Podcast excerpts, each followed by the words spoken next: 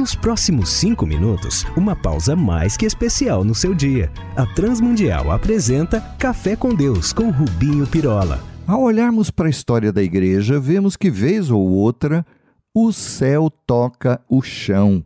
Como, aliás, chamei o meu livro sobre a reforma do século XVI, lançado há pouco tempo pela Geográfica Editora. Ah, tava demorando. Sabia que este café, como tudo, iria virar negócio. Tá aí o merchandezinho. Desculpe-me, mas o assunto justifica. Bem, mas como dizia, vez ou outra, Deus intervém quando insistimos em guiarmos pelas imposições, mandamentos, segundo preceitos meramente humanos, ao invés de sermos guiados por Ele, o Criador e Senhor. Eita, explica melhor, ô teólogo cafeiteiro. E agora, vendedor de livros. em toda a história, as igrejas têm formado novas denominações por questões que se dizem bíblicas e teológicas, o que seria algo perfeitamente compreensível e justo, mas francamente vemos outras fazerem isso por questõezinhas baseadas em tradições feitas por homens. Ah, sei.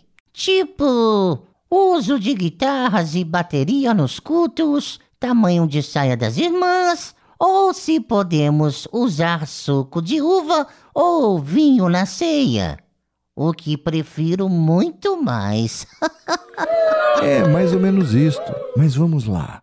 Quando em Marcos 7 os fariseus criticaram os discípulos do Senhor, Jesus destacou a diferença entre os seus mandamentos, ou aqueles trazidos na lei dos judeus, e as tradições dos homens. Ele frisou então algo importante para nossa reflexão de hoje neste café. Ali lemos que os fariseus, homens da lei religiosa, viram que os que andavam com o Senhor ou os seus discípulos comiam sem antes lavarem as mãos.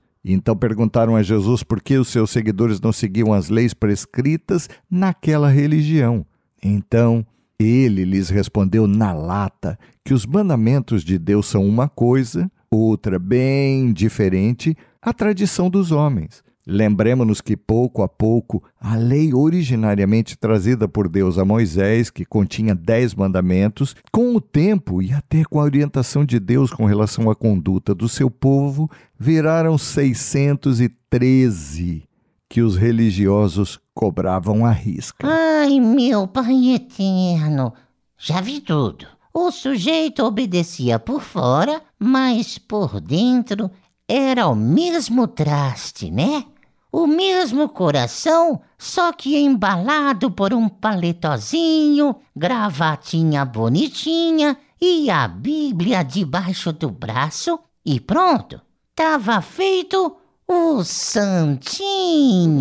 Bem, não vamos generalizar, mas sim a questão era o por dentro, o coração, sem o que o por fora era mesmo algo sem mudança alguma.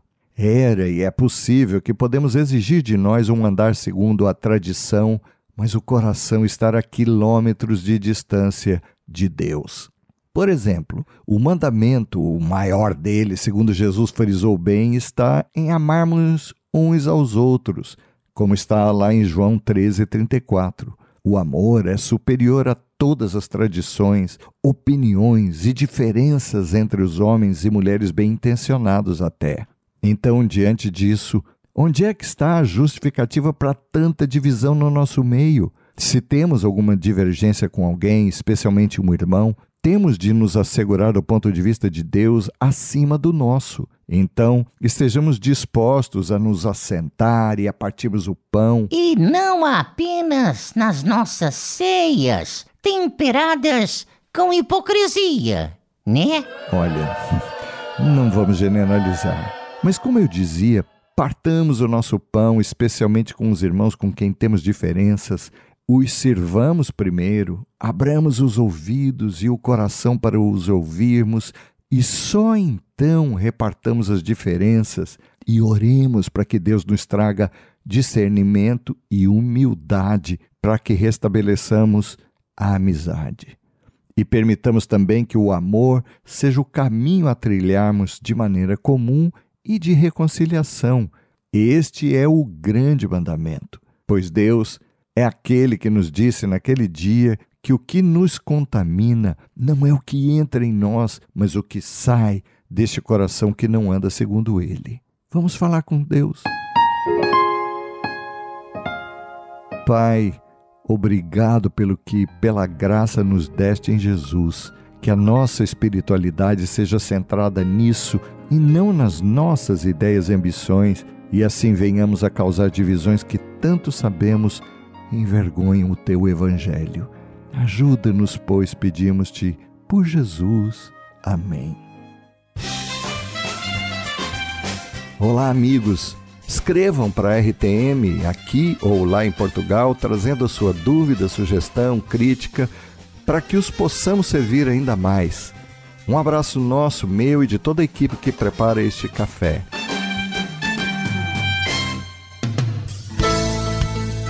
Se você gostou desse programa ou tem alguma dúvida, escreva para café com Deus sem acento arroba transmundial.org.br